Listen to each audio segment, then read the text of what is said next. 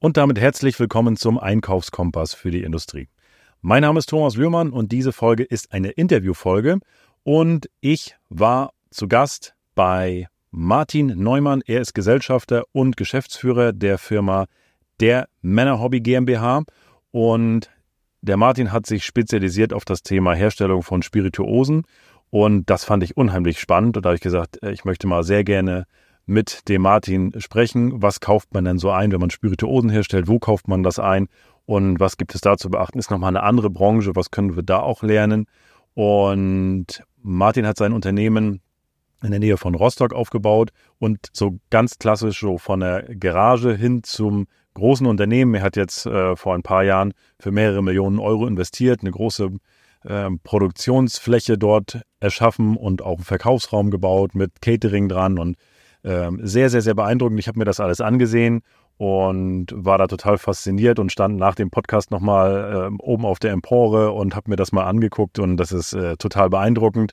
Ähm, ist ein sehr, sehr spannender Interviewgast. Freut euch auf eine Stunde Content mit dem Martin über das Thema Einkauf. Wir sprechen, also ich habe mit ihm über das Thema gesprochen. Was kauft er ein? Wo kauft er was ein? Wie kauft er das ein? Wir haben auch über das Thema Digitalisierung im Einkauf gesprochen und äh, Martin hat 36 Mitarbeiter an seinem Standort.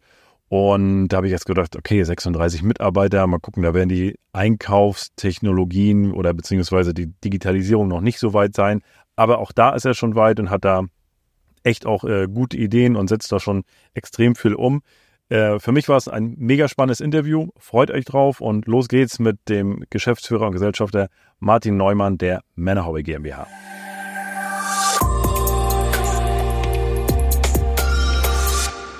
Ja, und damit herzlich willkommen, lieber Martin. Vielen Dank, Thomas. So, Martin, wir sind heute in, in deinen Geschäftsräumen, aber damit die Zuhörer jetzt auch mal ein Stück weit wissen, äh, wo ist deine Unternehmerreise überhaupt losgegangen? Bevor wir jetzt in diese Einkaufsthemen reinkommen, interessiert mich natürlich auch, weil wir haben uns mit Absicht nicht vorher in der Tiefe unterhalten, weil ich natürlich auch ganz gespannt bin auf die Story.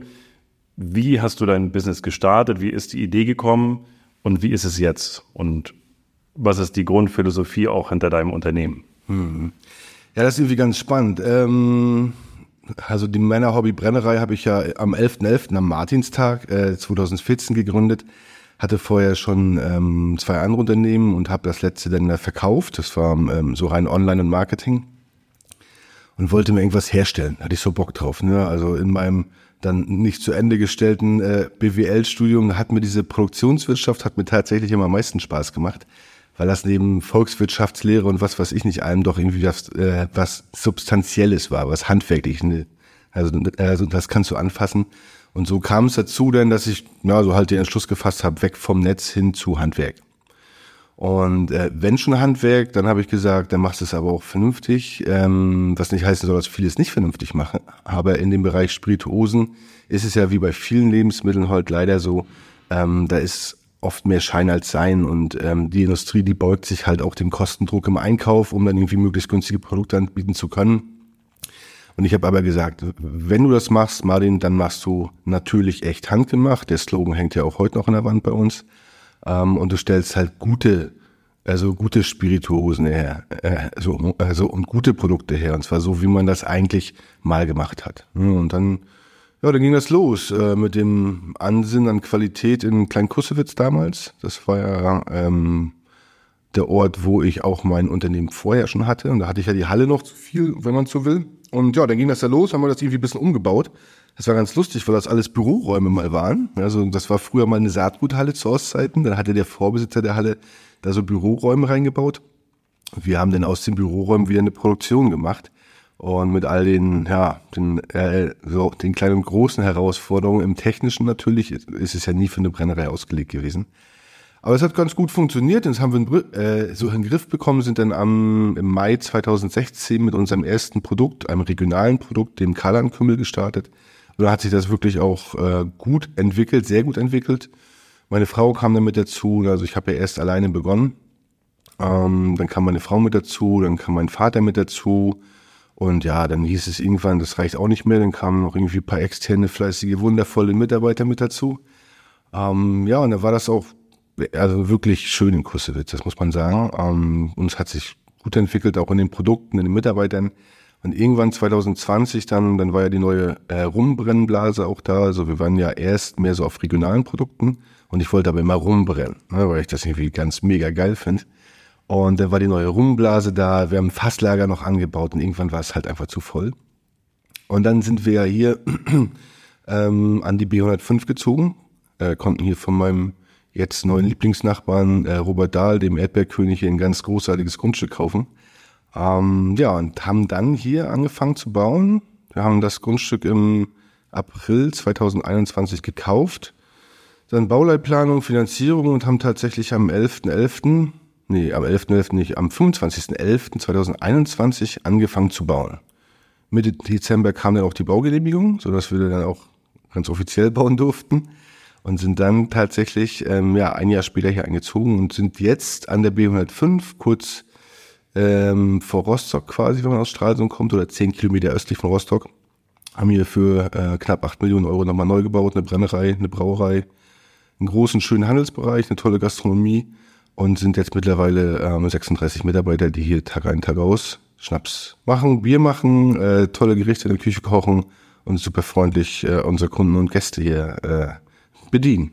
Wow, das ist jetzt aber mal äh, sehr kurz ganz viel gewesen. Ja, genau. Äh, ich weiß ja nicht, wie viel. die erste Idee mit dem Kümmel, wo, wo, wo kam die erste Idee? das ist das, Mensch, ich möchte einen Kümmel machen. Also das ist, äh, ist das so das Verbundene echt von hier und äh, so machen wir das? Ja, auch. Also tatsächlich ähm, war das ja 2014 mit der Firmengründung, habe ich schon gesagt. Und dann kam die erste Brennblase. Wir mussten auch dieses ganze Genehmigungsprozedere, also wir haben mal Steuerlage, das ist also beim Zoll äh, genehmigungspflichtig. Ähm, da musst du nochmal so einen Bauantrag stellen und so. Es ist ein bisschen Zeit vergangen, bis die erste Brennblase kam. Die war 2015 dann, im Oktober 2015 kam die. Und bis dahin hatte ich jetzt Zeit, mir schon mal Gedanken machen, was für einen äh, Schnaps wir machen wollen. Und im 2015 war ich eigentlich schon der Meinung, Gin brauchst nicht mehr machen, das macht schon jeder. Ne? Eine der vielen Fehlannahmen so, äh, die aber trotz dessen irgendwie doch irgendwas Gutes gemündet sind. Ähm, nee, und deswegen wollte ich keinen Gin mehr machen. Ne? Weil das ja irgendwie, ach nee, das macht schon jeder und irgendwie so Mainstream. Ach komm, mach mal Kümmel, auch weil das natürlich auch was regional authentisches ist. Mhm. Also wer sich hier oben auskennt, vielleicht schon mal im Urlaub in Rostock war oder von hier kommt, weiß Rostock oder viele viele Ostseestädte stehen eigentlich für eine Kümmeltradition. Ne? Ähm, Im Zuge der Wende sind aus Rostock, wo es mal vier große Marken gab, ähm, die letzten Marken auch abgewandert. Und da habe ich gesagt, das machst du mal irgendwie, also das belebst du mal. Und vor allen Dingen, wenn du in dem Segment dich jetzt nicht mit Ruhm bekleckerst, dann machst du nochmal mit was anderem neu. Da hat es vielleicht keiner gemerkt. Ne? Und so kam es zu Kümmel und das war, ja, ist auch immer noch, wenn ich ihn so anguck, ja, der oder die Erstgeborene, hm. ne, da wird das Herz immer rührig. Also nach wie vor auch ein großartiges Produkt. Und Absatz mehr? Also wo hast du das damals verkauft? Hast du das wirklich ähm, nur online oder äh, hast du einen kleinen Laden im Kurzwitz gehabt oder wie, wie, hast du das da gemacht? Na, auch in meinen schönen äh, romantischen Vorstellungen wollte ich ja nur produzieren. Ich wollte überhaupt gar nichts verkaufen an Endkunden. ne? ich, wollte das, ich wollte einfach nur produzieren. Ich wollte eigentlich nur guten Schnaps machen.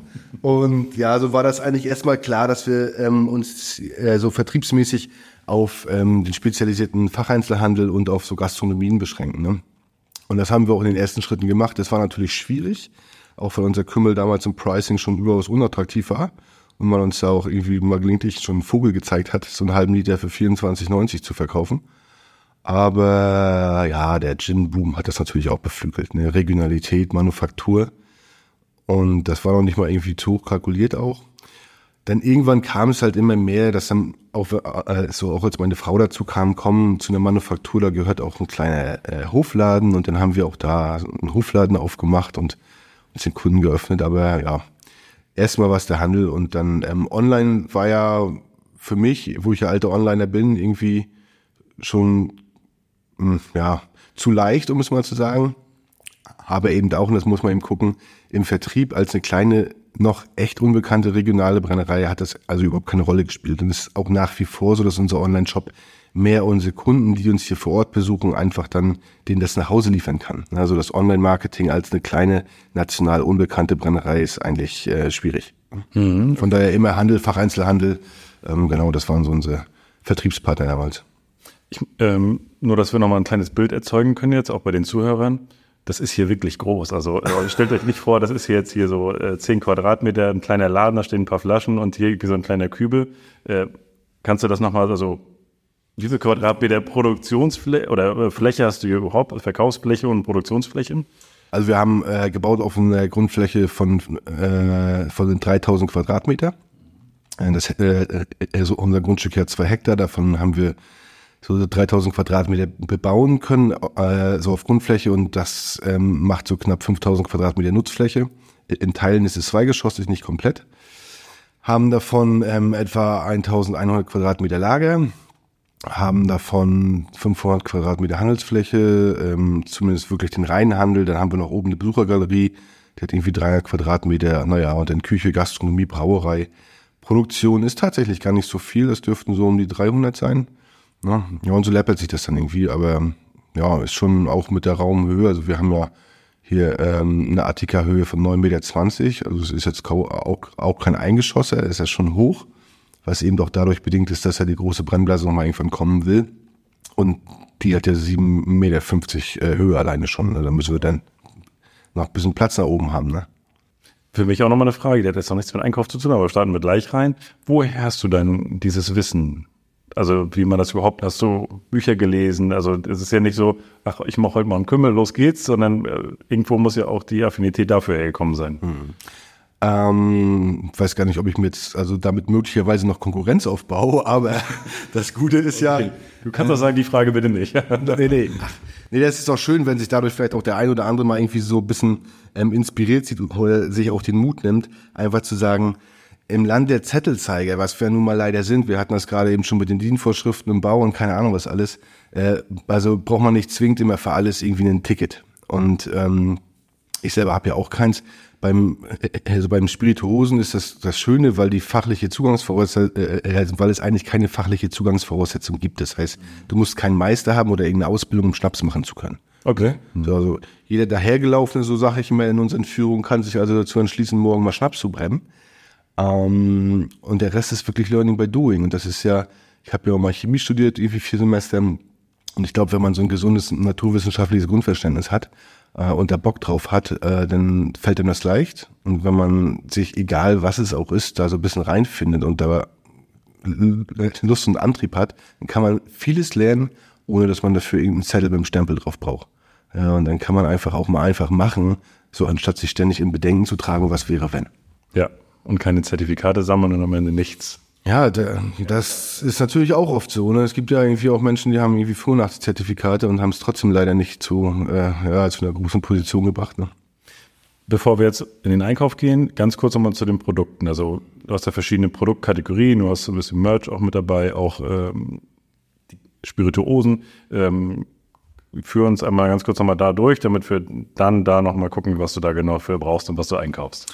Also angefangen hat es mit dem Kümmel. Ähm, was wir herstellen, lässt sich grundsätzlich in zwei Dinge äh, klassifizieren. Das ist ein weiterfädelter äh, Neutralalkohol und das ist äh, äh, so, so bestimmte Spiritosen, die wir ihm selber brennen, wie unseren Rum. Über die Jahre, und das hat mir tatsächlich Anfang, nee, ähm, Ende 23 auch ein Vertriebler vorgehalten, da sieht er hier so ein bisschen aus wie ein bunter Gemischtwarenladen. Ne? Das hat mich hart getroffen, aber er hat recht und es ist auch mal gut, so ein, so ein Feedback zu kriegen. Wir hatten ja nie eine Produktstrategie. Also regional war uns immer sehr wichtig. Und wir stellen halt sehr viele Liköre her. Also dafür nimmst du halt einen Neutralalkohol, den du dann wieder mit Früchten und Ausquetschen und so Fruchtsäfte machst. Also viele Liköre. Viele Geister hatten wir. Das ist so eine EU-Spirituosen-Kategorie auf, wo du eben auch einen Alkohol mit Früchten oder Gewürzen äh, mazerierst, also äh, zusammenbringst ähm, das ausziehst und dann erneut destilliert und dann haben wir noch unseren, äh, also die gebrannten Destilli, äh, also die gebrannten Spirituosen mehrheitlich halt rum. So, und wir sortieren uns jetzt tatsächlich auch gerade ein bisschen durch, ähm, weil wir in Zukunft für Rum stehen wollen. Also das wird so unser äh, Hauptaugenmerk werden. Wir haben schon ähm, zig Fässer, also schon dreistellige Anzahl an Fässern äh, äh, so in unserem Rumlager liegen. Und in diesem Jahr tatsächlich gerade vor, vor zwei Wochen den ersten Rum abgefüllt. Und in Zukunft wird's also, soll sich alles um das Thema rumdrehen. Ähm, und die anderen äh, Kategorien, die werden wir weiter fortführen. Allerdings ein bisschen eingeschrumpft und uns dann neben dem Rum ähm, und fast gelagerten Sachen dann konzentrieren auf äh, klare Klassiker, fruchtig und süß und so auch dieses Thema hybride, moderne Spirituosen, aber das führt zu weit, jetzt das zu erklären, uns dem auch widmen. Ja, aber wir wollen gerne dass ihr in fünf Jahren alle mal unser Rum getrunken habt, spätestens. Ne? Sehr cool. Mhm. Okay, also das von der von der Spirituosenseite. Ich habe jetzt gesehen, auch im Eingangsbereich waren ja auch ähm, Hoodies und sowas alles. Das ist auch noch ein Bereich jetzt, den ihr mit aufgenommen habt. Ja, ähm, ja, das war ein, ein Bereich voll, äh, voll des schmerzhaften Lernens, ne? weil man lernt eben auch, dass man sich auch auf Dinge fokussieren muss. Okay. Ja, also auch im Sortiment. Wir haben flankierend immer so ein paar Sachen dazu. Ähm, auch hier vor allen Dingen regionale Produkte, die wir dann als reine Handelsware einkaufen und verkaufen. Das mit den Klamotten, ja, das fanden wir irgendwie cool, aber die Kunden nicht so, äh, so dass wir da jetzt irgendwie auch gemerkt haben, äh, was heißt die Kunden nicht so, da sind schon äh, also fancy Motive auch drauf, aber ähm, also unsere Kunden, die kommen her, um Spirituosen zu kaufen oder aber Dinge, die irgendwie war, äh, also die irgendwie mit mit Geschmack und Genuss und Genießen mhm. zu tun haben. Ne? Ja. Also ähm, wir stellen ja auch unsere Bacon Jam selber her. Das ist ja so eine Speckmarmelade, ne? super geiles Produkt. Ähm, sowas, das zieht die Leute an, das triggert ja auch, aber Klamotten, ja, ist mal nice to have, aber. Okay. Ja, aber ähm, so reine, äh, so rein Merch und so, so haben wir nicht viel. Ne? Okay. Ist wirklich so irgendwie alles, was so Essen und Trinken ist. Gut, wir starten mal mit dem, mit den ersten, mit den, also für mich so einkaufstechnisch ist natürlich auch interessant, wo hole ich, also welche Zutaten kaufst du denn überhaupt ein? Also welche Zutaten kaufst du ein? Also wir äh, versuchen ja auch nach wie vor alles selber zu machen, was wir selber machen können. Ähm, wenn du eine Spirituose herstellen willst, dann kannst du das genau so machen und dann kaufst du nämlich die Sachen ein, die wir einkaufen. Das sind also ähm, Gewürze. Wenn du zum Beispiel an Gin denkst, brauchst du auf jeden Fall Wacholder. Ähm, dann kaufst du natürlich Flaschen ein. Dann kaufst du Verschlüsse ein. Dann kaufst du Etiketten ein ähm, Alkohol auch, weil wir, äh, wenn du zum Beispiel Gin machst, dann nimmst du als Basis immer einen neutralen Alkohol, den wir so technisch nicht herstellen können. Ähm, ja, und das sind eigentlich im Wesentlichen, also ist es das schon, wenn du Schnaps machen willst. Mehr brauchst du nicht. Ne? Du kaufst dann je nachdem nochmal äh, Maschinen zum Beispiel. Das ist eben auch ein Thema, das, äh, das ist auch wirklich schwierig, finde ich. Also immer nach wie vor ist herausfordernd, A, die richtige Maschine auch zu finden und dann die äh, so entsprechend deine Bedürfnisse auch anpassen zu lassen, weil das sind ja alles Individualbauten. Ne? Also da gibt's eben schon auch so Grundmodelle, die von der Stange kommen, aber eben immer erst auftragsbezogen gekauft werden. Ja, das sind so, äh, also ist alles das, was wir für unseren Bereich Spirituosen brauchen. Hinzugekommen ist ja jetzt noch der Bereich Gastronomie. Also da kaufen wir noch alle denklichen Lebensmittel ein. Äh, und die Brauerei, wo wir eben dabei also da, na, äh, also können wir dem Reinheitsgebot danken, weil vier Zutaten brauchst du für ein Bier, ne? Äh, Malz, Hopfen, Hefe und Wasser und das ist übersichtlich. Okay. Und jetzt, ne, ihr seid 36 Mitarbeiter. Wie, wie machst du den Einkauf? Hast du Mitarbeiter im Einkauf? Wie ist das bei, wie hast du das aufgebaut? Wir haben eine Mitarbeiterin, die Annette, die macht das auch ganz toll. Ähm, die kümmert sich also um alles, was irgendwie so anfällt. Also wir haben das hier zentral bei uns so organisiert, dass wir eine zentrale Einkaufsliste haben, eine digitale, ähm, wo alle Mitarbeiter raufschreiben, was sie gerade brauchen. Ähm, das zum einen, das ist vor allen Dingen mehr so Kleinkram, dann sag ich mal. Und dann haben wir über unsere Warenwirtschaft auch äh, für so Verbrauchsprodukte wie Flaschen oder Verschlüsse sind eben Mindestlagerbestände gepflegt ähm, wo wir dann auch mit hinterlegten Bezugszeiten eben wissen, ähm, wann werden wir wieder neue Flaschen brauchen. Äh, so, das läuft so zentralisiert quasi auf ähm, über so einen Automatismus, dass die Warenwirtschaft also meldet, hier ist unter Lagerbestand, unter Lagerbestand, unter Lagerbestand. Und bei Flaschen hast du ja ähm, selten Varianz in deinen Lieferanten. Ne? Also du hast eben auch, weil Flaschen natürlich bestimmten Spezifikationen entsprechen müssen, ähm, so hast du einen festen Lieferanten und das läuft dann elektronisch ab. Ne? Und all den Kleinkram, ähm, das macht einen nicht dann irgendwie, ja, der fragt sich nochmal nach, weil trotz Vorgaben immer irgendwelche Dinge vergessen werden, mitzuspezifizieren. Ne? Brauche einmal Druckerpatron. Ja, für welchen Drucker denn du? Also das indirekte. Genau. Alles, was so indirekter Einkauf ist. Ja, also das macht Annette und ähm, ja, ich habe eigentlich nur dann die Aufgabe zu gucken, wenn es irgendwie neue Dinge sind. Ähm, zum Beispiel neue Flaschenlieferanten, das kann ich hier schon auftragen, also Preise einzuholen, aber es gibt irgendwie so ein paar Dinge, die noch an mir hängen bleiben, es ist aber nicht viel. Mhm. Und ich, ich stelle mir das ja auch so vor, so gerade so Zutaten und handgemacht und wie such, also wie suchst du deine Lieferanten aus? Also wenn du jetzt gerade Wacholder, ich, also wo kauft man Wacholderbeeren? Also, oder, oder wie, wie suchst du sie aus? Wo, wie findest du sie? Wie suchst du sie aus? Fährst du dahin? Guckst du dieses typische Bild, dass du, ich muss das riechen, ich muss gucken, wo das angebaut wird? Oder sagst du, nee, hier einen Sack und bring den her und dann ist gut? Wie läuft das ab? Oh, das wäre schön. Ich glaube, ich krieg das mal an. Ich glaube, ich werde mal sagen, für jedes Gewürz, das ich einkaufen, muss ich jetzt mal sofort irgendwie dahin fliegen. Äh, das wäre natürlich toll, weil wir im Endeffekt, also gerade was so Botanicals für Gins und so angeht, die kommen ja aus alle Herren Länder. Ne? Ähm, aber grundsätzlich ist hier immer wichtig für uns die Qualität. Weil wenn du ähm, ein erstklassiges Produkt herstellen willst, da brauchst du auch wirklich erstklassige Rohstoffe. Äh, beim Schnapsbrennen ist es so, jeden Fehler, den du in deinem Rohstoff hast, den wirst du auch mitschleppen in deinem Produkt.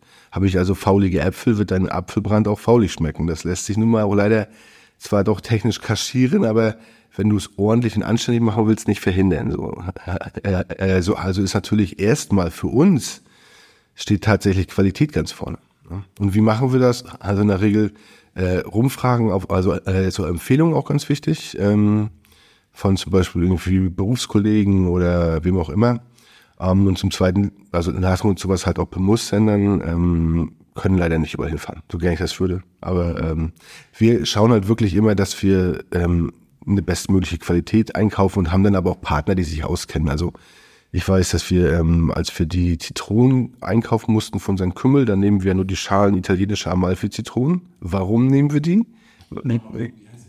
Das ist die italienische Amalfi-Zitrone. Äh, also warum nehmen wir die? Weil sie ähm, ja also offiziell als die beste Zitrone der Welt gilt. Hm? Was ist nur die beste Zitrone der Welt? Zu viel Philosophie, aber ähm, da gehe ich halt zu meinem äh, zu meinem Obst- und Gemüsedealer des Vertrauens, der uns eben liefert, und sage, wo kriege ich die her? Und dann geht's jetzt mal los, dass du wirklich, weil du kannst sowas auch nicht in Italien direkt kaufen. Also kannst du schon, aber so gerade Zitronen ist ja was und gerade diese Zitronen ist ein Saisonprodukt. Dann hast du immer noch die Primo Fioris, also die erste Blüte, wo dann die besten Früchte draus kommen. Hast du so nachgelagerte Blüten, die ähm, kriegst du eigentlich nur von, von Oktober so bis Februar, März richtig gut belastbar auch zu kaufen. Ähm, dann musst du eben auch gucken, dass du nicht noch die letzten verdörrten Früchte kaufst, sondern schon das, was gut ist und dann eben auf Vorrat brennst. Und da gehen wir dann, also da brauchen wir die Expertise von Dritten. Das ist einfach so, weil wir die selber nicht haben. Ähm, und da gehen wir dann über Spezialisten, die sowas können. Okay, sind das dann Handelspartner, die dann sagen, wir besorgen dir alles auf der Welt, was du möchtest? Ja. Und okay. Genau. Also wenn, ähm, wenn wir so eine Anfragen haben oder so ein Anliegen haben, dann gehen wir zu denen und gucken, könnt ihr das überhaupt? Also wir hatten ja auch damals 2015 dann in Rostock gefragt, sag mal, kannst du uns ähm, hier so italienische Amalfi-Zitronen besorgen? Und dann noch und das ist ja auch mal so ein Punkt, wenn du da so ein kleiner unbekannter Fuzzi bist und dann kommst du mit so, einem mit so einem Randgruppenwunsch daher, ne? Dann hat natürlich auch niemand so richtig Bock, dir da zu helfen, weil die alle in ihrem Mainstream-Business sind und ihrem, ne, also wo sie halt Geld mit verdienen. Aber man findet halt doch immer einen, den du irgendwie dann bezitzen kannst, der es macht. Und ne? das haben wir halt mit Mönch guter Fruchtgroßhandel. Schönen Gruß an Hannes, äh, wenn er zuhört. Ähm, der hat das für uns besorgt und das macht er auch nach wie vor. Okay. Also doch alles sehr individuell. Also ist das dann wirklich so, dass du jetzt, ich sag mal, einen Ansprechpartner hast, der dir, ich sag mal, so alle Früchte besorgt? Oder ist das wirklich mhm, so? Okay. Mhm. Also außer wenn wir hier so Regionales einkaufen, also Sandorn zum Beispiel hatten wir hier aus der Gegend, ähm, da hast du halt dann irgendwie so einen persönlichen Ansprechpartner vor Ort, den du auch irgendwie kennst, aber äh, gerade diese Handelsware und Zitronen, wo du eh, also eh keinen direkten Bezug zu hast und auch eh keinen direkten Zugriff drauf hast, weil du die Strukturen ja gar nicht in der Landwirtschaft unten kennst, das, also da haben wir den einen, das macht richtig. Okay. Und ähm, ab welcher Größe, also stell dir vor, du machst das jetzt noch verzehnfachst dein ganzes Business her, irgendwann hast du ja so viel Zitronen, die du brauchst. Macht das denn nicht irgendwann eher direkt Sinn, dort direkt zu kaufen, dass du sagst, so jetzt ist Schluss mit dem Mittelsmann, jetzt gehen wir da mal, jetzt fliegen wir da mal hin und jetzt gucken wir mal, dass wir mal ein paar LKWs hochkriegen. Du, vielleicht macht's das. Äh, wenn man rein zahlenfixiert arbeitet, dann ja, macht Sinn. Ähm, aber wir haben ja auch irgendwie schon eine Loyalität gegenüber, also gegenüber unseren Lieferanten, wenn die uns nicht verarschen. Und ich finde irgendwie, man sollte dann auch so, ähm, ja, wenn man das Geschäft mit denen angefangen haben und auch die haben einem ja geholfen, überhaupt da erstmal hinzukommen, wo man ist, dann kann man ruhig, auch wenn es vielleicht fünf oder zehn Prozent mehr kostet, einfach auch mal so dankbar sein und das alles so lassen, wie es ist. Ne? Weil, und das ist aber auch, dann kommt natürlich der kaufmännische Aspekt dazu, wie viel macht denn diese 10% Ersparnis im Einkauf nachher möglicherweise in meinem Endprodukt aus. Weißt du, und wenn das nachher so ist, dass du im Endprodukt dann 5 Cent oder 10 Cent dadurch sparst, aber dafür deinem langjährigen Geschäftspartner vom Kopf stößt, dann sage ich mir, nee, komm, hm, also soll er mal weitermachen.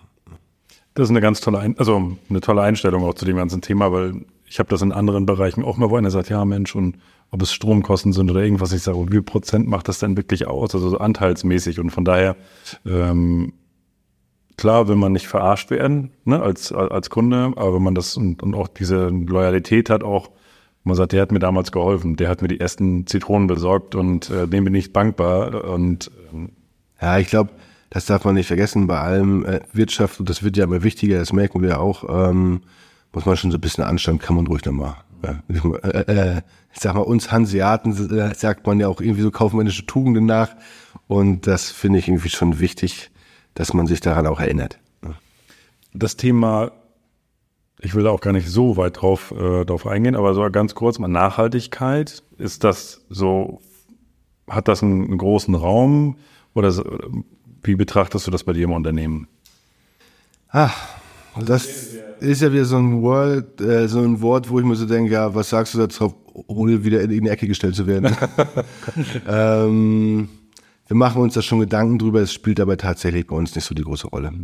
Das sage ich einfach aus dem folgenden Grunde, weil du, du, also du bei uns bestimmte Dinge einfach nicht substituieren kannst. Ähm, wir haben jetzt zum Beispiel auch, als dieses ganze Plastikthema aufkam, ähm, wir haben ja oben diese nervigen Originalitätsverschlüsse, also sprich diese Plastikkapseln, die du beim mhm. Schnaps oft drauf hast. Da sind wir gesetzlich zu verpflichtet, das zu machen, eben als äh, so Originalitätsverschluss.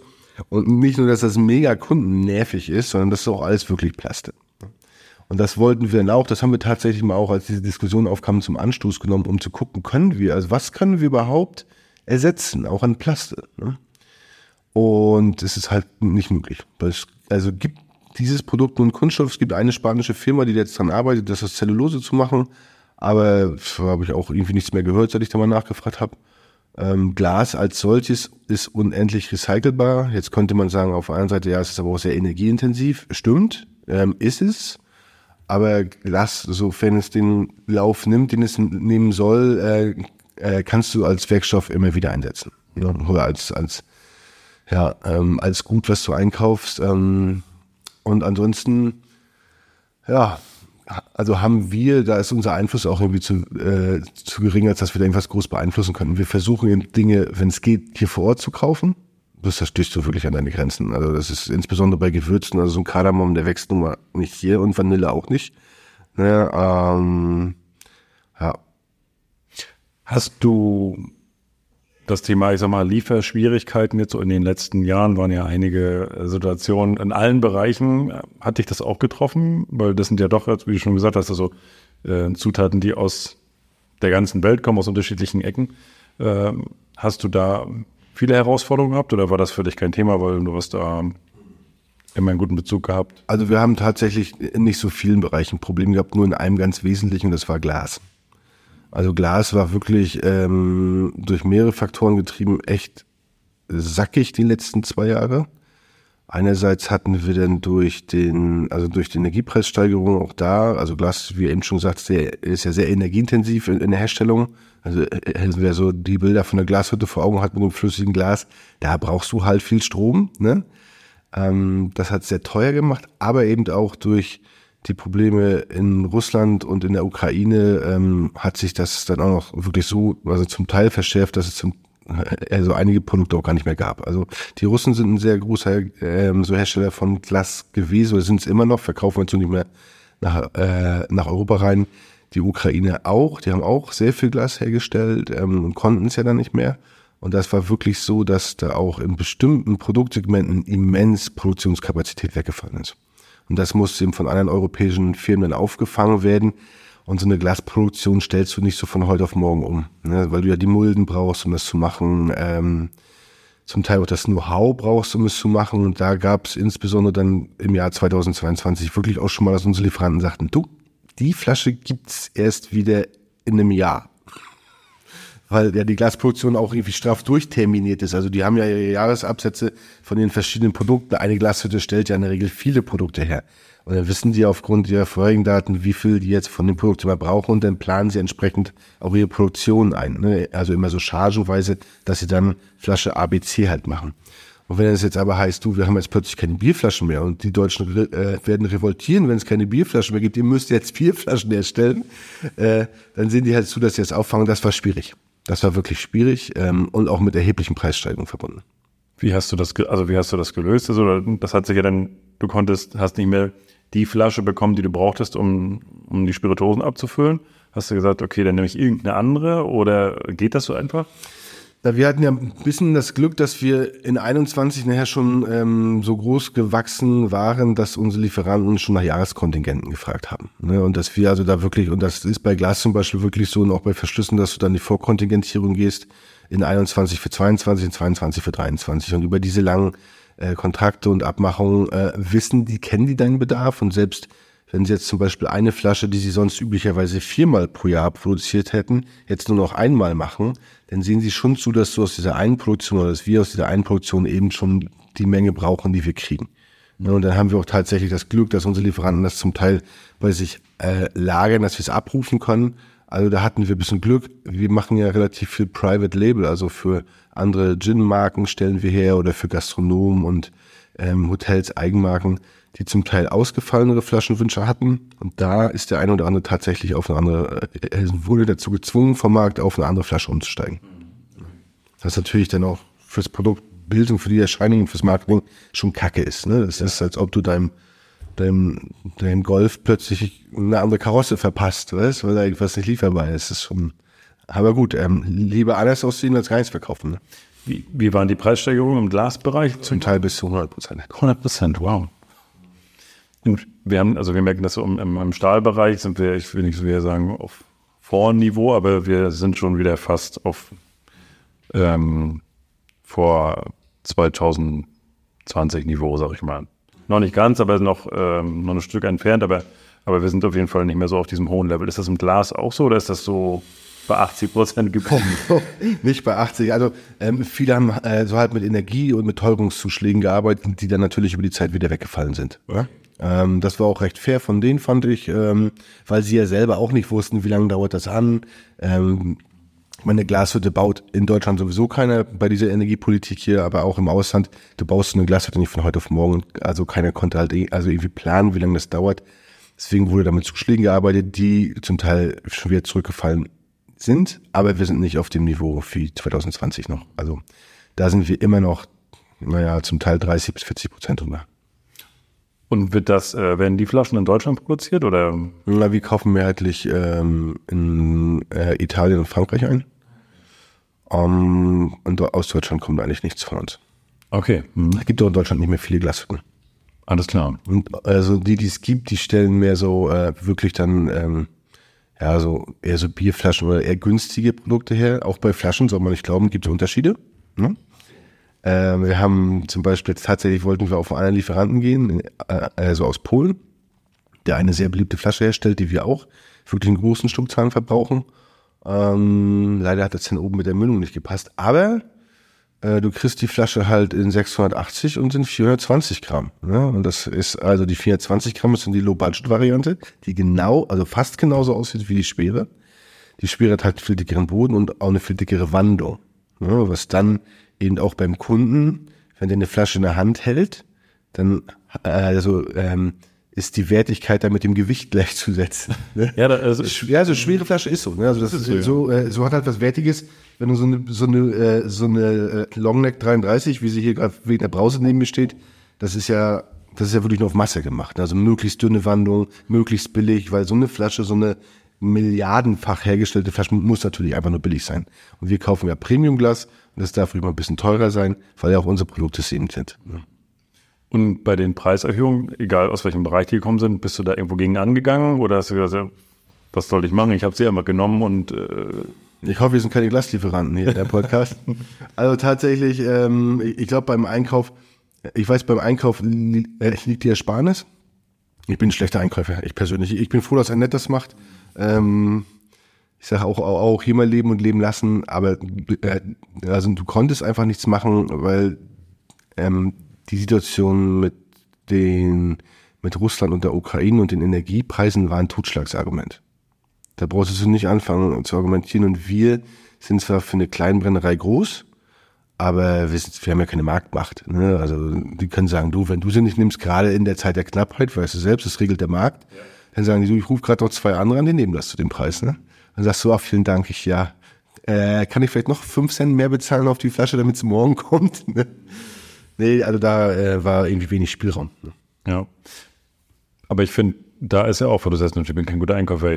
Du hast aber die, genau die richtigen Ansätze. Und ich finde schon, dass das ähm, so auch vom Zusammenarbeit zwischen, zwischen Kunde und Lieferant. Ich sehe das immer sehr häufig auch im Konzern, wo das ein bisschen wegfällt. Da kommt dann der dicke Konzernname und hier bin ich und nie ab, ist übertrieben. Also ja, das ist ja so. Gibt, genau. Sind nicht, ich will nicht alle über einen Kamm scheren, aber es gibt sie halt, die, die, die den Unternehmensnamen halt ausnutzen und das finde ich dann halt auch an der Stelle nicht fair. Klar, haben die noch einen anderen Druck dahinter und einen anderen Erfolgsdruck auch irgendwo ein Stück weit auch von der Konzernleitung, aber dieses, äh, dieses Leben und Leben lassen ist zwar so ein Spruch, aber dieses auf Augenhöhe zu kommunizieren und da auch Geschäfte zu machen. Ne? Ja, und ich glaube, manches ist auch wirklich unanständig. Ja, danke. Ja, also das trifft. Ja. Auch die Art und Weise, wie denn da miteinander umgegangen wird. Also wir hatten jetzt gerade ähm, eine Anfrage von von einem von jemandem, der bei uns einkaufen wollte, von einem Einkäufer, ne, von äh, einem qualifizierten Lebensmittelhändler, also also qualifizierte LEH ist ja was anderes als Discount. Und wir haben ja ähm, für die Leute, die bei uns einkaufen, feste Preisstrukturen, ne, also für für die Gastronomie, für die Vereinzelhändler, für die Großhändler. Ähm, und da halten sich auch alle dran, weil das irgendwie auch wichtig ist im Markt. Ähm, das, ja, dafür ist der Markt zu klein, das spricht sich rum, wenn du da irgendwie individuelle Absprachen machst. Aber er sagt auch, nee, dafür kaufen wir es nicht ein, also geh nochmal 15 Prozent runter, dann, äh, dann kaufen wir bei dir. Ich sag, du, nö. Warum denn? Ne, also mach doch deine, äh, mach doch den Preis für. Ne? Also wir haben hier unsere Kalkulation, die brauchen wir auch. Und auf ein gutes Geschäft hoffen mit dir, äh, gebe ich dir jetzt nicht schon also noch einen Nachlass. Also du kannst erstmal abliefern und wenn du Stückzahlen steigst, äh, so zeigst auch in der Platzierung, dann können wir gerne nochmal nachfahren und vielleicht auf die nächste Stufe bei uns. Aber von, von Anfang an gleich die Pistole auf die Brust gesetzt zu, äh, äh so, so zu bekommen und ja, wir sind aber der und der und dann, nee. Also, ist, wirkt vielleicht ein bisschen arrogant, aber ich glaube, manchmal ist ein Nein ist es einfacher und langfristig auch besser, als sich da in so eine, ja, in so eine Abhängigkeiten und auch ständig äh, schlechte Gespräche zu begeben. Mhm. Absolut. Das ist ja der Anfang vom Ende, wenn du so ein, so schon startest, ne? Qualitätskontrolle. Wenn du deine Ware bestellst und sie kommt her, habt ihr so habt ihr eine richtige Wareneingangskontrolle?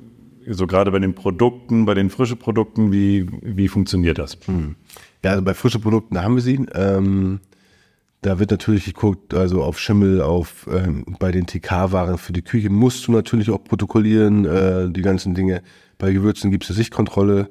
Ähm, bei dem Malz fürs Bier, da kriegen wir äh, die Prüfbescheinigung mit. Das wird ja chargenweise immer in, also im Lieferantenlabor äh, geprüft, weil wir es selber auch nicht könnten. Ähm, und ansonsten zeigt sich eigentlich, dass unsere Lieferanten da sehr ordentlich arbeiten auch. Ne? Also wir also schaffen nicht alles zu kontrollieren, aber wir haben da auch wenig Probleme mit. Ja, so, also muss ich zugeben. Das ist wirklich, wir haben hervorragende Lieferanten. Sehr, sehr gut. Das ist, das, auch das spricht ja wieder auch für dich, weil, weil du hast sie, ihr habt eine gute Beziehung, die, die performen gut und ist das, ist das, ähm, ich frage mal, schon ein Thema bei dir, so Lieferperformance und also trackt ihr solche Zahlen und ähm, solche Sachen oder sagst du aber, du, das läuft, also Lieferantenmanagement, da sind wir noch äh, entfernt, wenn ich was brauche, dann bestelle ich das und dann kommt das auch und Nee, also auch wenn die Hütte jetzt irgendwie groß ist äh, und das so professionell aussieht, es gibt da gewisse Bereiche, äh, da könnte man das sicherlich noch besser machen, aber ich frage mich immer, wozu? Wozu soll ich mir noch mehr Datenscheiß angucken? Äh, ich würde lieber gerne noch mal unten stehen und ein paar Flaschen abfüllen.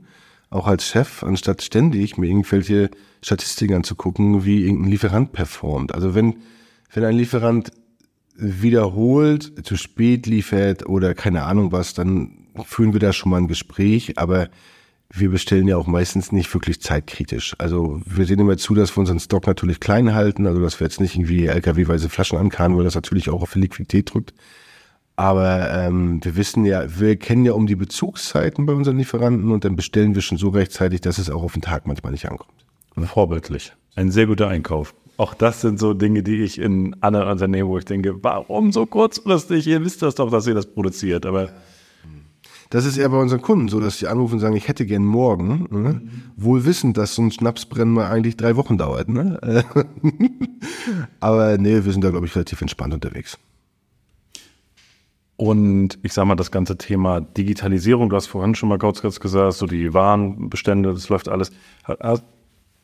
Habt, inwiefern hast du den Einkaufsprozess digitalisiert? Weil du hast doch was von der Liste besprochen, wo jeder was reinschreiben kann. Also oder ist das bei dir noch so Zettel abgeben und ausdrucken? Um Gottes Willen. wie, wie, wie arbeitest du da jetzt äh, speziell im Einkauf? Hm.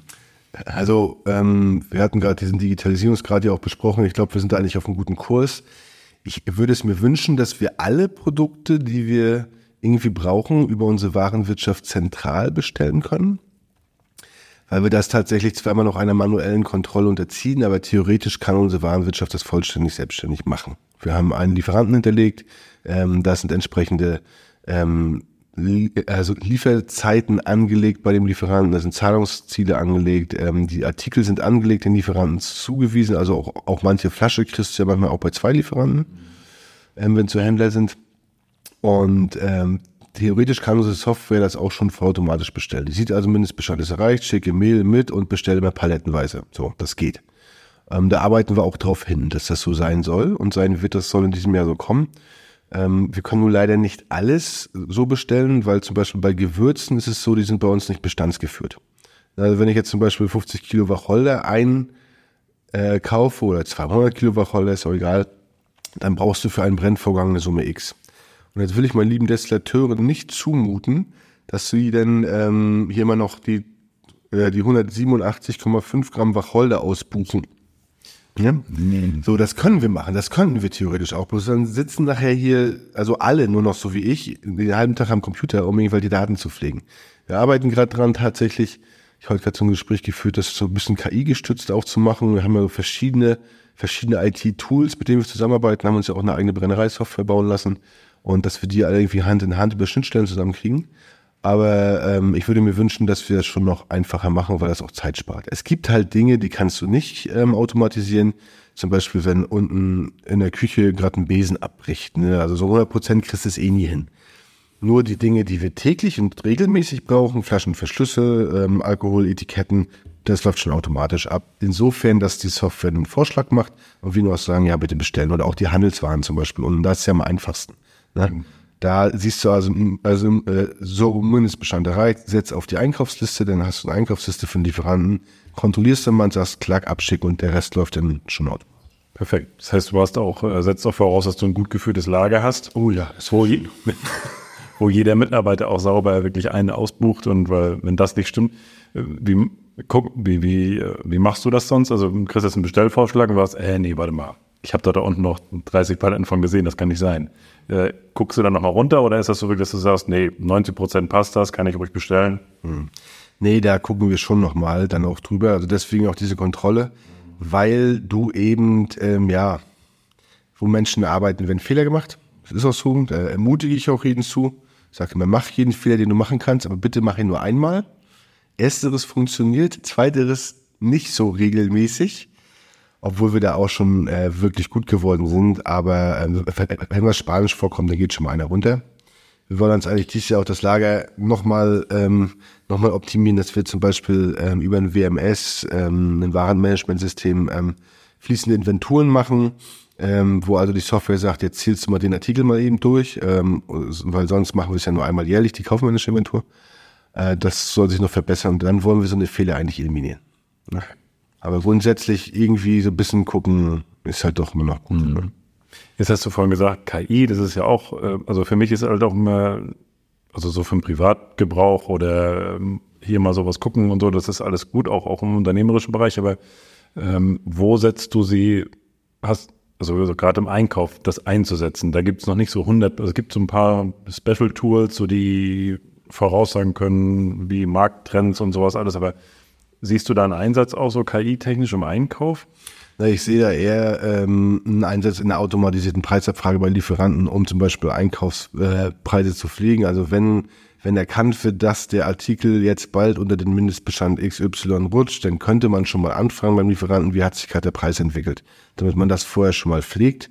Oder auch, das könnte die theoretisch auch automatisch machen, ähm, dass man da so aktuelle Datenbestände hat. Ich glaube tatsächlich, dass das eher das größte oder dass dieser ganze Verwaltungsscheiß, dass das eher ein Ansatzfeld für uns ist. Also wir, wir sind jetzt gerade dran, wir haben das noch nicht im Einsatz hier für uns, aber ich habe gerade mit äh, dem Dienstleister gesprochen, der unsere Warenwirtschaft betreut, weil der hat, wenn du dem ein Ticket schreibst, ne, dann kommt gleich so eine Mail mit seinem, von seinem KI-Bot und der sagt dir wirklich schon, und das ist echt gruselig, ja, das kann wahrscheinlich da und daran liegen, aber ich gebe das Ticket nochmal einem erfahrenen Mitarbeiter, ne, ähm, der sich das nochmal anguckt. Und dann habe ich ihm geschrieben, ich sage, ey, also dein KI-Chatbot ist schon geil.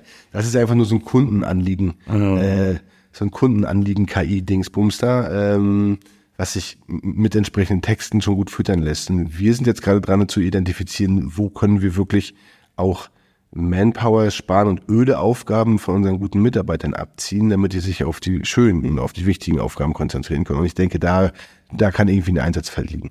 Okay.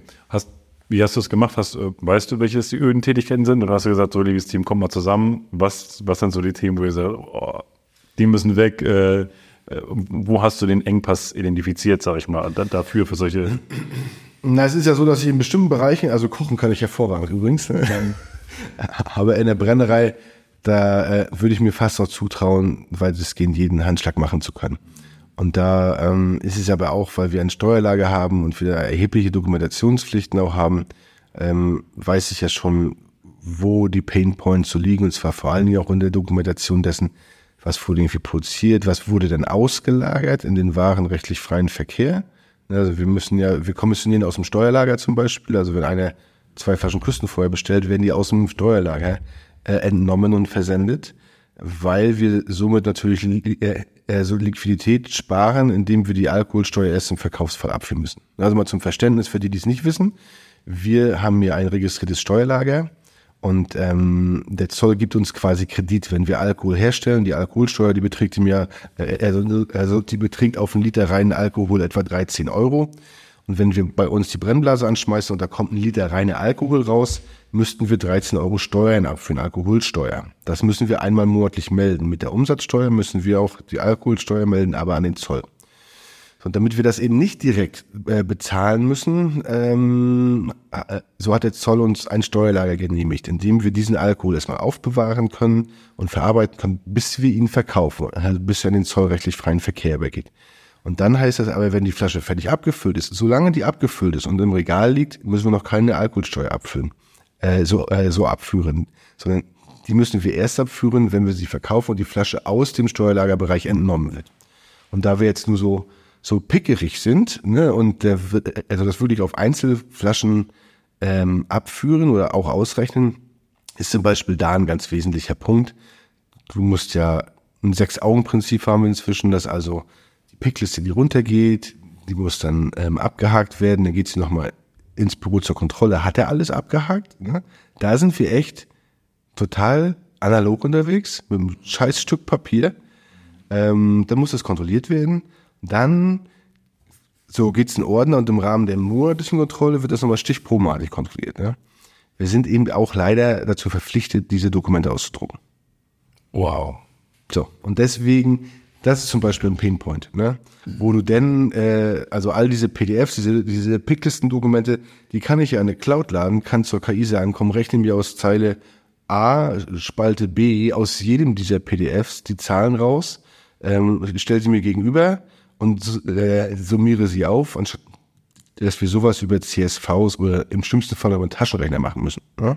Und da arbeiten wir jetzt gerade dran, dass wir sowas dann aufbereiten. Das wäre auch noch was, wo die uns ein bisschen Arbeit abnehmen können.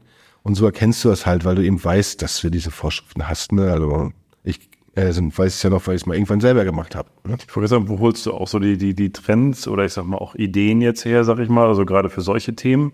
Ähm, sind das Sachen, die du aus der, aus der früheren Tätigkeit kennst oder haben oder lässt du dich durch andere Unternehmen inspirieren oder durch Messen oder Seminare? Wo, woher kriegst du die Ideen jetzt für den, für den Softwarebereich jetzt, wo wir jetzt ganz speziell bei KI sind? Manchmal hilft Denken. Mhm. so oft so. Ähm, nee, aber tatsächlich, ähm, ich habe mich ja mal ganz bewusst auch so ein bisschen aus diesem Online-Software-IT-Kram rausgezogen. Ähm, neben Denken hilft auch oft Lesen. Und neben Lesen hilft auch wirklich die Inspiration, weil du es gerade sagst, auch bei anderen machen. Also ich habe es ja eben bei Robert gesehen von T4DT, unser technischer Dienstleister für alles um unsere Warenwirtschaft, JTL. Also der hat mich heute inspiriert, weil er ist auch echt ein verwieges Köpfchen. Und also kann man ja auch adaptieren. Muss nicht alles neu erfinden.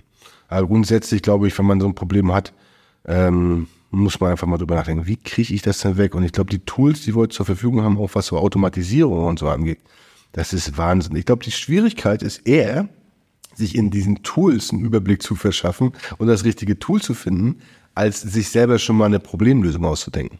Ja. Absolut. Also ich, ich das sehe ich auch, diese, dieser Markt, der ist einfach so, so riesig und was zuerst und dann, äh, wo halt ich immer noch so ein bisschen mit Struggle ist auch, du hast dann irgendwie gefühlt 35 verschiedene Programme. Ja. Und da hast du noch ein KI-Tool und da hast du die Cloud-Lösung und da hast du das, wo ich sage, oh, können wir das nicht irgendwie in einbauen? Wo ich auch viele, also in unserer Branche auch, gibt es auch einige, die dann ihre komplett eigene Lösung gebaut haben. Hat sicherlich auch alles Vor- und Nachteile, aber das ist so diese, dieser Wust, also was ist jetzt das Richtige letztendlich und, und dann das Team dann auch mitzunehmen. Ne? Ja, und das ist auch, also zum einen eben dieses Finden, ich, also habe auch manchmal das Gefühl, nichts gegen Programmierer, aber dass sie irgendwie am Markt vorbei zu intensiv entwickeln. Also manche, also manche Tools werden auch einfach zu kompliziert gemacht, dass man das als, als Noob ohne wirklich externe Beratung also auch gar nicht durchblicken kann. Und dann sind die Dinge so komplex in ihren Funktionalitäten, dass du die dann, und da ist auch manchmal so ein Problem, die gar nicht jedem an die Hand geben kannst. Selbst wenn du also selbst irgendwie erstmal reingestiegen oder durchgestiegen bist, was kann das Ding, wie funktioniert das mit den Workflows, Anbindung? Also wir nutzen ja zum Beispiel Slack für die unternehmensinterne äh, Kommunikation und auch da kannst du ja, können wir unser Vertriebstool Pipedrive dran anbinden. Also wenn wir also sehen, dass ähm, irgendeine also in ein Kundenprojekt im Pipedrive eine neue Stage gezogen wird, dann gibt's in, in Slack dazu einen Bing und dann sieht man also, ah, okay, hier, also Private Label Projekt sowieso wurde gerade in äh, weiter auf Feedback verschoben. Das geht ja alles.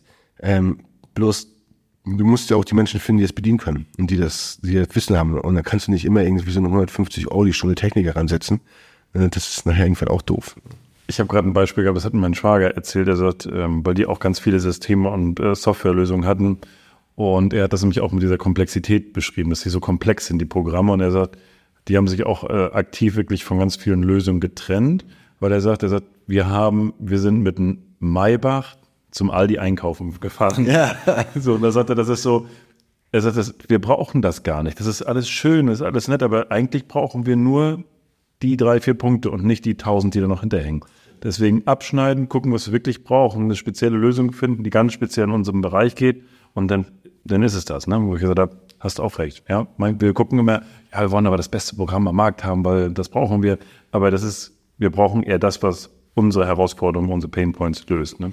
So, und das haben wir zum Beispiel bei diesem Projektmanagement-Tool, ich nenne das mal so, äh, gemacht. Da haben wir auch irgendwie überlegt zwischen Monday.com oder zwischen Monday, Trello und einem ganz einfachen To-Doist. Das ist so, ein, ist so eine App oder so ein, ja, ist, äh, so ist ein Tool, was mir irgendwann, glaube ich, von Microsoft aufgekauft worden ist. Ähm, war mal irgendwie deutsch und es ist eine To-Doist geworden, weil es einfach einfach ist. Ne? Also, du musst wirklich so das ganz, ganz schlank halten, ähm, damit du da auch vorankommst und damit jeder daran fahren, äh, also damit vorankommt. Und, und eben auch zum Beispiel beim Einkauf haben wir da jetzt eine Liste für drauf, wo alle auch aufschreiben können. Also du kannst die Liste freigeben und jeder aus jedem Bereich kann eben da seine Dinge raufsetzen, die wir dann einfach hier oben weiterführen. Okay, das, das ist zum Beispiel auch wichtig, dass das jeder irgendwie einfach so mal mit ein, zwei Klicks, ohne da irgendwie wieder, oh Gott, wie mache ich denn das jetzt überhaupt? Ne? Wie, wie heißt die Software? To-Do-List? Also To-Doist heißt die. Die hat so ein oranges Icon mit Pfeilen. Oh, rechts bei Servus. Ja, da gibt's ja einige auch. Also auch Microsoft hat quasi ähm, dafür eine eigene Applikation. Ne? Aber das ist irgendwie, ne, kannst du alles. Ich bin ja, ich bin auch so ein Listenfreak. Ja, so nur muss ich jetzt zugeben, ne? Perfekt. Es artet manchmal etwas aus mit den Listen. Ähm, wenn wir verlinken, packen wir mit rein. Ähm, Sehr cool, ja. Manchmal sind die einfachen Dinge Ja. doch einfach, einfach und besser. Ne? Abschließend noch, wo siehst du deine Reise hier unternehmerisch? Wenn du jetzt mal so zehn Jahre weiter guckst, hast du noch mehr Fläche? Kann, kannst du noch weitermachen? Ja, wir haben draußen unseren schönen Garten, den wir noch entwickeln wollen, auf jeden Fall. Ähm, für uns steht jetzt erstmal ähm, dieses Thema Vertrieb im Raum. Also wir, wir, wir hatten ja immer ähm, den charmanten Vorteil, dass wir uns nie um den Vertrieb kümmern müssten, weil so mussten, weil wir eben als kleiner regionaler Player mehr als ausgelastet waren. ne? So, jetzt haben wir natürlich auch mehr Kapazitäten aufgebaut. Wir können mehr machen und unser Rum ist jetzt fertig. Und mit dem sehen wir einfach auch eine Chance national, dass wir damit ähm, auch national in den entsprechenden Kanälen uns da gut platzieren können. Und wir wollen jetzt unseren Vertrieb dafür aufbauen und professionalisieren. Für unseren Rum wollen äh, die Rumprodukte weiter diversifizieren, wollen also noch mehr in die Breite gehen und auch in die Tiefe. Ähm, das ist eigentlich für uns das Thema zehn Jahre vorneweg. Ja, ich weiß gar nicht, ob ich so lange planen will. Ich bin ja mal so mit Plänen, vielleicht ja so ein bisschen auch Businessplänen. Ich glaube, ich habe noch keinen erlebt, der irgendwie mal zugetroffen wäre. Äh, ähm, nee, von daher, ähm, ja, mal schauen, wie das hier so läuft, auch mit unserem Markt. Wir sind ja nur gerade auch in einem Markt tief. Wir äh, so hängen ja ganz stark auch am Konsumklimaindex. Und wie sich der entwickelt hat, kann ja jeder mal selber googeln. Ne? Das ist irgendwie ein bisschen ätzend mit so äh, relativ hochpreisigen FMCGs, äh, wie wir sie herstellen. Und ich plane mir mal so in zwei, drei Jahre voraus, dass wir dann einfach mal gucken, dass wir diese hässliche Zeit jetzt hinter uns gelassen haben, diese Wirtschaftskrise vielleicht, dass wir ähm, uns da wieder auch mit paar mehr freudigen Themen aufstellen. Dann sollt ihr, wie gesagt, alle in fünf Jahren unseren rumgetrunken haben. Ne? Das ist eigentlich unser Ziel. Und dass wir hier auch, ja, unsere Mitarbeiter ähm, irgendwie ja auch ein bisschen mehr partizipieren lassen können, dass das alles sich erfolgreich auch entwickelt hat. Ne? Ich finde das eine ganz spannende, ganz spannende Entwicklung. Also wenn ihr in Rostock seid, an der Ostsee seid, dann lohnt sich hier definitiv mal ein Besuch. Wir verlinken alles ähm, in den Shownotes. Und dann probiert definitiv den Karland-Kümmel. Als, Spez äh, so, äh, so als regionale Spezialität ist das auf jeden Fall ein Muss. Absolut. Und den, und den Rum, den gibt's dann ab wann? Ähm, wir haben den Spiced Rum ja schon im letzten Jahr ähm, an den Start gebracht. Das ist halt eine aromatisierte Spirituose auf Rumbasis mit unserem eigenen Rum. Äh, den gibt's schon seit November oder September. Ähm, unseren ersten Rum, den die Erstabfüllung hatten wir im November rausgebracht und jetzt gibt's unseren regulären äh, Krumm Craft Rum ähm, als fassgelagerten jetzt seit Januar. Ne? Den weißen Rum gibt's ja schon länger. Äh, ja, und jetzt den ersten fassgelagerten. Ich werde hier noch ein bisschen rumstellen angucken. Also, ja, Martin, ich danke dir für, für deine Einblicke. Für mich war das, ach so, eine Frage, die eine Frage muss ich noch stellen. Da habe ich, da habe ich überlegt, ähm, wenn man jetzt hier den ganzen Tag und bist ja am ähm, Spirituosen brennen und herstellen, probierst du hin und wieder auf den Schluck. ich sag, das, das, ich Du sag, willst dich bewerben hier, gibt's ich sag, da muss ich doch mal, Als da muss ich, da muss ich den Martin mal fragen, weil ich sag, wenn man den ganzen Tag rumläuft und oh, hier ist noch was Leckeres und man muss ja auch mal was probieren und was ausprobieren. Ähm, ist so ein Klassiker, ich nehme Schluck, spuck's aus oder wie äh, ist die Versuchung denn doch da oder Naja, wir haben ja tatsächlich äh, feste Tasting-Termine dafür, die auch wirklich auf dem Freitag liegen, damit man dann den Rest des Nachmittags irgendwie nicht mehr so produktiv sein braucht. Ähm, ich darf es ja gar nicht sagen, aber es ist so ein kleines Geheimnis. Ich kann, also Alkohol, so, wenn ich schon irgendwie, also einen kurzen, dann ist der Tag am Arsch, ne? Also, Okay. dann will ich jetzt schon aufhören zu arbeiten. Ich weiß immer nicht, wie Menschen das wirklich können, zum Mittag zwei Bier trinken und, und dann irgendwie noch produktiv sind, ne? Also bei mir ist dann einfach nur noch, oh scheiße, was machst du denn jetzt noch? Oh nee, komm, arbeiten ist doof. Ähm, sodass ich mich da also schon wirklich sehr zurücknehme. Ne? Festgesetzte Probiertermine. Für mich ist die Versuchung in der Küche viel größer. Weil wenn ich da vorbeikomme, dann muss ich immer, wie bei Mutti zu Hause. Ne? Mutti sagt, immer wenn ich nach Hause komme, das Erste, was ich gemacht habe, war einen Kühlschrank aufmachen. Ne? Oder wenn ein Topf auf dem Herd stand, erstmal einen Deckel hoch und wenn das nicht kochend heiß war, auch direkt einen Finger reinstecken. Und die Küche ist schon hart angeschärft. Äh, wenn ich komme, nimmt Liane sich immer schon äh, einen Löffel, um mit auf die Finger zu hauen. Also Küche ist für mich die größere Versuchung. Ne? Okay, alles klar. Aber ansonsten feste Tasting-Termine. Ähm, und du machst das ja auch tatsächlich für Events. Ne? Also ich kann ja, äh, also für Firmen-Events, dass ähm, ich auch als Firma herkommen kann. Und ähm, was kann ich machen? Ähm, du kannst hier hervorragend essen. Wir haben oben noch einen Konferenzraum für bis zu 55 Leute. Ähm, wir bieten hier auch dann die Führung durchs Unternehmen natürlich an. Ähm, wir bieten auch so eine so eine äh, Gin- und Likörkurse an, wo man also selber was machen kann, auch unter fachkundiger Anleitung, bis hin zum seinen eigenen Gin-Brennen-Kurs. Ähm, ja, und ansonsten großartige Weihnachtsfeiern hatten wir im letzten Jahr auch schon. Da haben wir nur oben auch wirklich viel Platz. Also wenn man als Firma kommt, kann man hier, glaube ich, sich doch schon einen halben Tag bis einen Tag das gut gehen lassen. Ne? Das wäre dann auch so ein Freitags ein schönes Tasting, ne? ja, und vor allen Dingen, wir können ja dann auch gleich für die Mitarbeiter schöne Präsente machen. Ne? Also wir machen auch so eine, so eine Kundenindividualisierung oder auch eben, ähm, ich glaube, für irgendwie so eine Metallmühle hatten wir schon mal Bier mit einem eigenen Etikett gemacht. Ja. Das ja. gab es zum, ich glaube, zum Herrentag, ne? Himmelfahrt, ja? ja. Ja, da kann man schon viel machen, glaube ich. Ja, sehr cool. Ist halt irgendwie mal cool, auch so ein Event in so, einem, in so einer Brennerei und Brauerei zu machen. Ähm, und da haben wir eben den charmanten Vorteil, wir sind ja nur trotzdem noch ein kleiner Betrieb und sind nicht zum Beispiel hier irgendwie äh, diesen äh, ganzen IFS, also es ist ein International Food Standard Regularien unterworfen. Wenn du so eine Zertifizierung hast, dann äh, also darfst du nur noch im atomaren Vollschutzanzug sozusagen in die äh, Produktionsbereiche. Und bei uns ist es halt wirklich ein bisschen entspannter und offener und auch transparenter. Ne? Ist schon ganz schön eigentlich. Spannend. Martin, ich danke dir für, für deine Einblicke. Ich danke dir. Gratulation zu dem Schritt, dass du dir das auch, dass du den Schritt gegangen bist hier. Das ist ja doch äh, eine Rieseninvestition auch und ich wünsche dir ganz viel Erfolg, dass, äh, dass der Rum einschlägt und äh, dass die Geschäfte weiterlaufen. Und mir hat letzte, vor, vor zwei Wochen einer gesagt, alles das, was jetzt nicht investiert wird, kommt, also wenn das im ersten halben Jahr nicht investiert wird, kommt es in der zweiten Jahreshälfte doppelt so viel wieder. Ja. Äh, äh, wird, es wird alles nachgeholt. Von daher drücke ich dir die Daumen und wünsche dir alles Gute. Vielen Dank.